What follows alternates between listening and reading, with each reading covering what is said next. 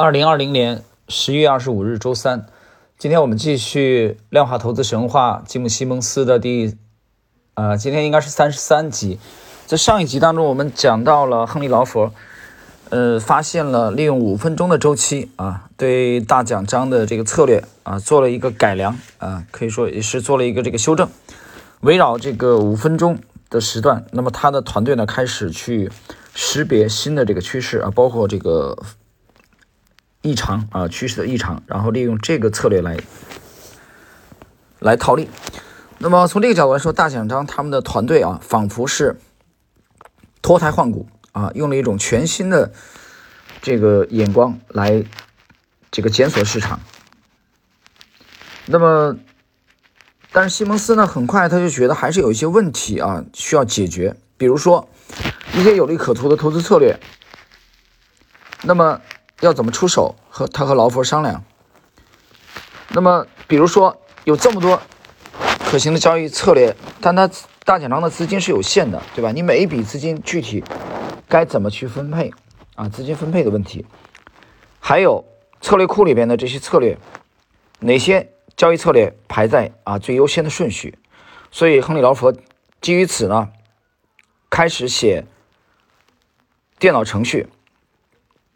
那么，他来找出一天当中在哪个时段啊才容易出现最佳交易，所以西蒙斯呢把它叫做下注的演算法。那么，同时呢，我们讲了西蒙斯意识到他的团队如果要做更大的事情，必须要扩充队伍啊，扩充队伍。他现在现有的大大奖章这个团队的规模只有大概十几个人啊，这个是不够的。所以西蒙斯呢，让亨利劳佛啊来招兵买马。这个时候有一个重要人物啊，比较重要的人物出现了，就是在这个时间段啊，这个人叫尼克帕特森。这个尼克帕特森他之所以来大奖章工作啊，拿到这个 offer 就是等于通知他啊，他入职，他并没有像其他人那么兴奋。啊，我们知道西蒙斯是一个很挑剔的人啊，作为一个数学家，呃，也是一个密码破译专家。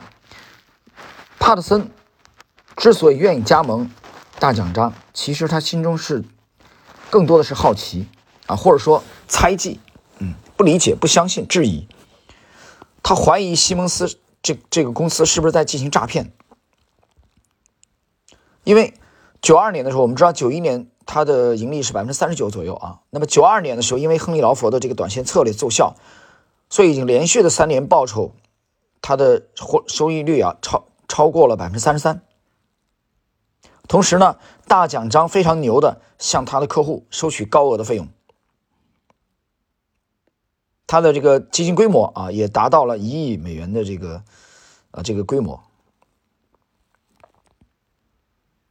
但是呢，在这个我们讲啊，叫尼克帕特森。看来呢，他这个办公室都觉得很奇怪，因为西蒙斯把文艺复兴公司的研究部门搬到了这个郁郁葱葱的北乡村路，这个一栋十九世纪的房子的顶楼啊，这个房间里边居然给塞进去了九个员工啊，在里边做研究啊，空间非常的狭小。帕特森一度连自己的办公桌都放不下来，后来他逼得没办法啊，他干脆把桌子。桌椅都搬到西蒙斯的办公室，啊，我们之前讲了，搞研究的这些人啊，很多其实非常有个性的啊，非常有个性。那么西蒙斯呢，本身也是一个很有个性的人啊，所以团队要成长，他需要一定的包容程度。西蒙斯反正也不是每天都来公司的啊，他他有一半的时间在纽约，所以他跟帕特森讲，他说没关系啊，共用就共用吧。帕特森，我们讲了，他加盟大奖章，他心中非常的好奇啊，他质疑、猜忌、怀疑，怀疑这个西蒙斯是不是个大骗子。虽然他来之前就了解西蒙斯在数学界和这个解码在 IDA 啊国防技术研究所的解码的这个成就啊功成名就，包括跟陈省身教授呃一起去发明了这个啊西西蒙斯陈啊陈西蒙斯这个定律。但他还是内心没有打消，所以他一直是抱着这种心态。那么他大概花了一个多月的时间，帕特森呢偷偷的把这个大奖章各项投资的收盘价抄下来，啊，他是个有心人。抄下来以后干什么呢？他和《华尔街日报》证券版一行一行的仔细的去比对，看看是否符合。他这么干干了一个多月，哎，发现是符合的，啊，没有什么错误。这种情况下，那么帕特森才尼克帕特森打消了心中的疑虑。那也就是一个多月以后，从他。比对以后，觉得西蒙斯不是个骗子，啊，他们的公司的确有这么牛，那么他才开始全身心的投入公司，利用他的数学才能来建模，啊，来帮助团队，啊，所以我说，其实有思想的人啊，这个有才华，很多人是是很有思想，有思想嘛，那你想这个东西，对吧？他就他就很容易有个性，啊，当然最好的是，这个上海滩的，后来逃到香港。啊，在香港去世，六十多岁去世的上海滩的这个三大亨之一的杜月笙怎么讲的？啊，杜月笙讲的是一等人啊，是这个有本事没脾气；二等人有本事有脾气；三等人是没本事有脾气。啊，大概是这意思。啊，所以情商啊，这这个与人合作的啊，这个。融是否融洽啊？这一点其实很重要。所以，我们讲了这个帕帕特森加盟以后啊，花了一个多月时间验证以后呢，他开始投入团队了。到这里边我们要讲一下帕特森这个人，其实他是一个啊，严格来讲他是一个残疾人啊，他患有一种非常罕见的疾病。这个疾病就是他的脸部啊发育是不完全的，这是一种先天的疾病。他的左脸啊是扭曲的，而且左眼是失明。他又是家中的独子，他是在伦敦的市中心啊的贝斯贝斯沃特这个区成长的，后来被送去天主教的寄宿学校。但是你你想，你这样对吧？你一个正常人，对吧？我们都知道哪里全世界都是欺生的，你在号子里让你端尿盆是吧？伺候老犯人，这都正常，全世界都是一样，都欺生。他现在这个帕特森就不是欺生的问题了，他本身就不是一个正常人，他是一个残疾人。所以他被这个欺负啊，被侮辱啊，这都已经习惯了。所以他要付出比常人啊多一倍的这种坚韧啊，像传统英国人的那种传统。所以帕特森就暗暗的这个心中鼓劲儿，说把这个力量啊用在课堂上去啊。结果他进化成了学校啊最聪明的人，典型的英国人。后来这个帕特森回忆。在别人眼中我是个怪物，但是很有用处，啊，他们也不会来烦我。那么，帕特森非常喜欢数学，啊，非常喜欢数学，而且他特他也特别喜欢下棋。他有空的时候呢，经常到伦敦的一家咖啡店，啊，这个咖啡店他有这个棋盘出租，而且来举办激烈的这个棋赛给客人参加，而且有奖品。但是帕特森在那里经常会把一些比他年长很多的人啊给击败。啊棋艺高超，但是很快他就发现这个棋这个棋啊，开这家棋店的老板原来这个出租棋盘也好啊，经营棋艺也好，给大家比赛都是打掩护的。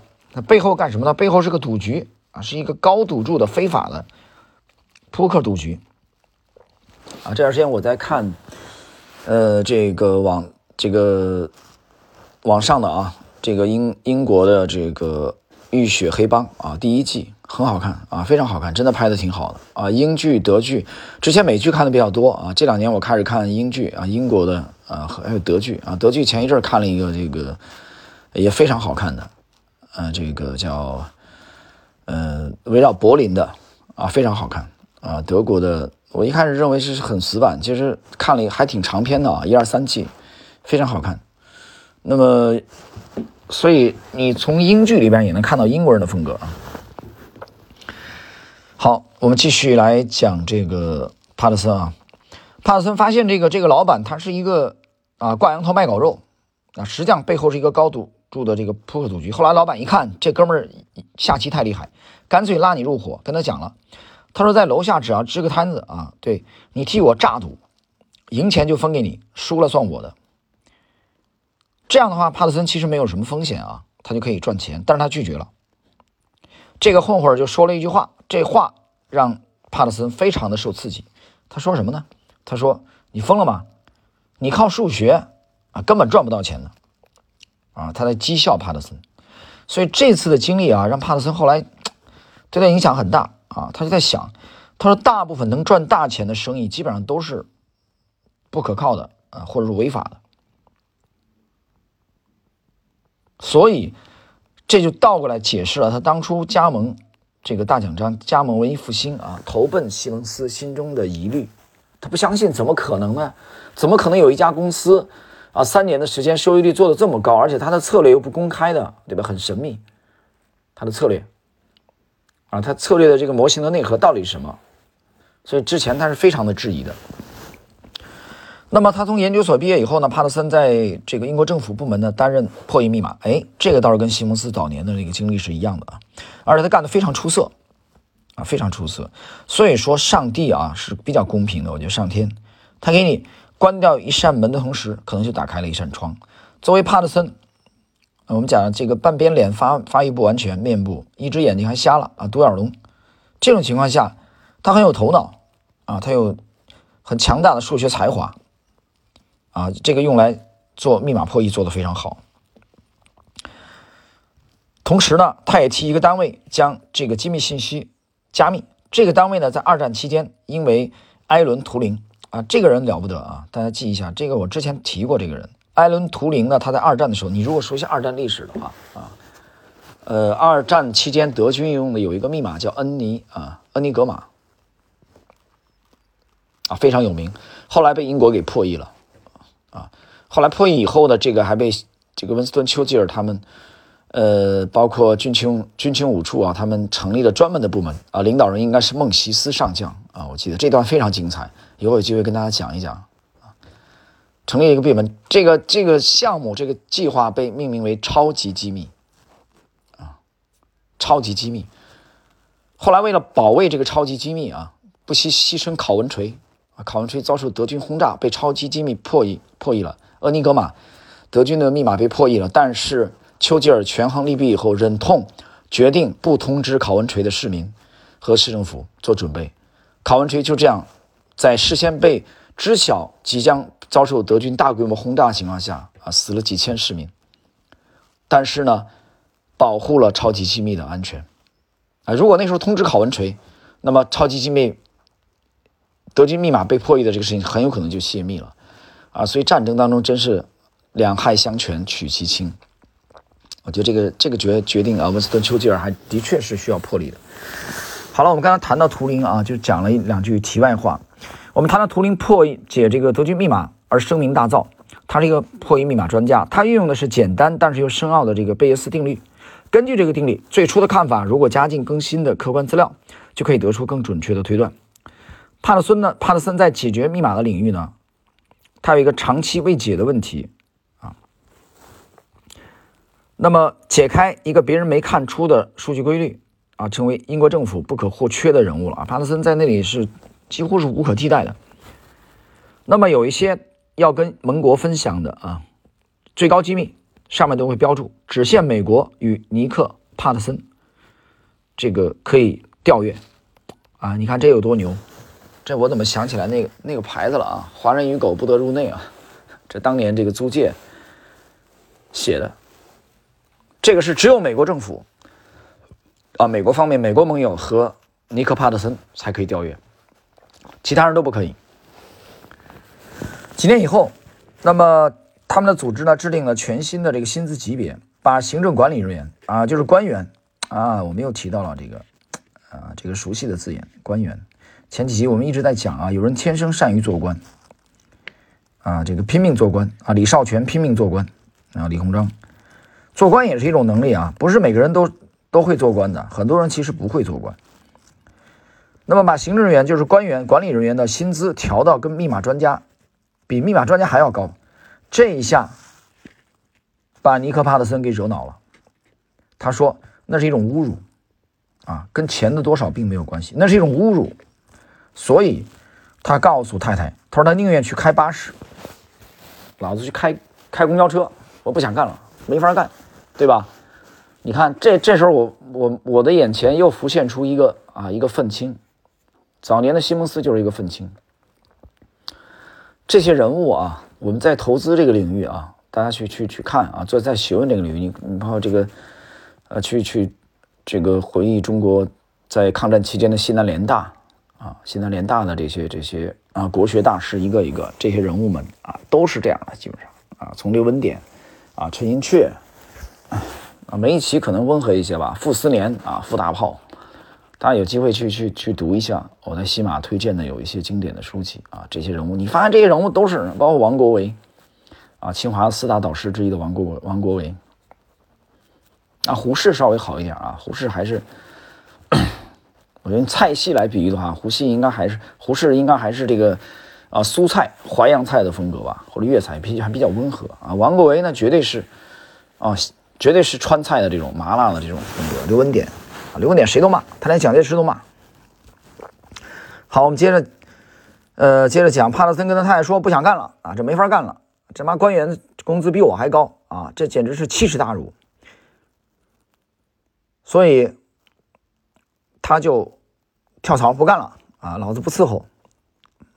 到哪儿去了？到美国国防分析研究院工作了。他在那里哎，认识了西蒙斯和兰尼鲍姆。对吧？我们之前讲过 IDA 啊，就在那儿遇到了呃西蒙斯和兰尼鲍姆。那么在他五十岁这个生日的时候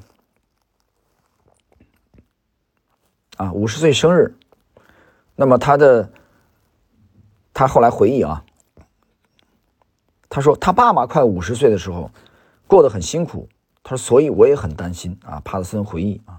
他已经有了两个这个准备上大学的小孩他的钱不够用，缺钱啊，的确缺钱。离开，我们刚才讲了这个密密码破译，不不单是因为钱，是觉得胸中有一口气啊。我们讲愤青嘛，就是这样的，不服。但是呢，有一件很小的事情引起了他的关注，什么呢？他有一位同事啊，被批准去俄罗斯参加业余无线电大会。哎，帕特森听说这个事儿以后，他就非常敏锐的意识到冷战啊，Cold War 即将结束了，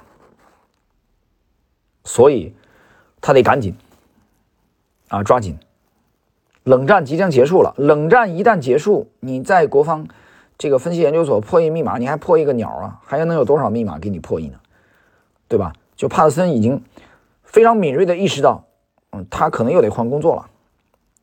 啊，因为大的环境发生了巨变，沧桑巨变。冷战结束意味着什么啊？大家想一想，啊，八九年前后，八九到九一九二年前后的柏林墙的倒塌，啊，冷战的结束，对吧？冷战这活儿养养活了多少人？你想想，除了军工以外，捷报啊，密码破译。所以从这么小的一个事情，他的同事获准之前都没有啊，没法去俄罗斯能去吗？那是对手啊，敌人。哎，被批准可以去俄罗斯参加这个业余无线电大会，所以他意识到了啊，他新的转机可能又摆在面前了。好了，今天的时间关系呢，我们这个第三十三集啊，其实主要讲的是尼克帕特森啊加盟西蒙斯团队啊他的背景和他的这个想法。好，我们在下一集啊继续。